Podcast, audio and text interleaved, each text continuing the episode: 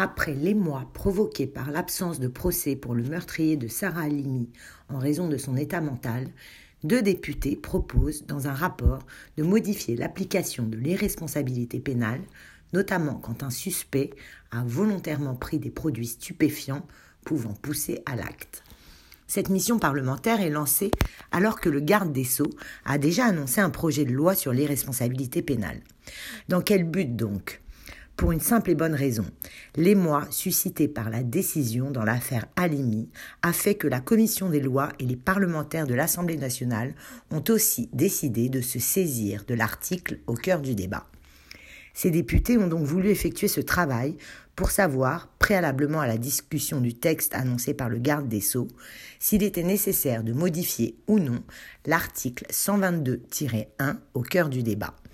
Rappelons que cet article indique n'est pas pénalement responsable la personne qui était atteinte au moment des faits d'un trouble psychique ou neuropsychique ayant aboli son discernement ou le contrôle de ses actes. De l'avis unanime de tous les experts et professionnels auditionnés, il ne faut pas le modifier, car cela reviendrait à toucher à l'un des principes fondamentaux du droit pénal français, à savoir l'élément intentionnel et l'intentionnalité dans la commission du crime ou du délit. Il y a cependant, selon l'avis des deux députés à l'origine de cette mission, matière à le compléter.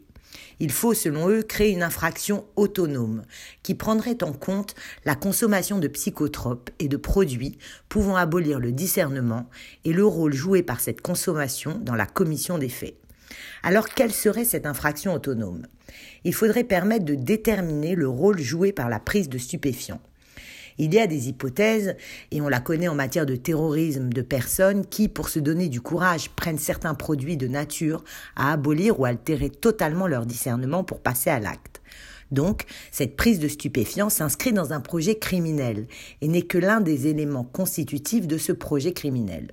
Ces députés souhaitent donc que le rôle de cette consommation de stupéfiants puisse être pris en compte en amont pour savoir si oui ou non cela s'inscrivait dans un processus criminel ou délictuel et si cela facilitait le passage à l'acte et la commission des faits.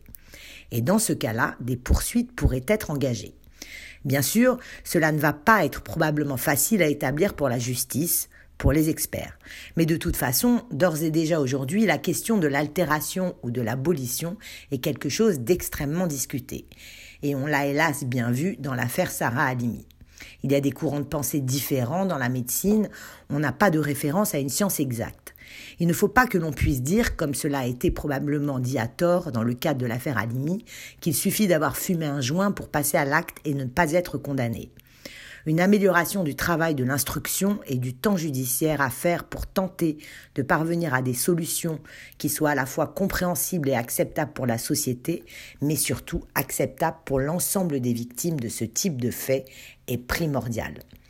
En attendant les suites de cette mission parlementaire, le ministre de la Justice a déjà envoyé son propre texte au Conseil d'État pour avis.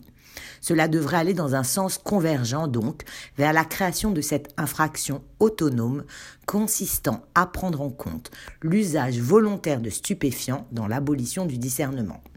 La création de cette infraction pourrait permettre, dans certains cas, de juger les criminels même si leur discernement est aboli au moment des faits.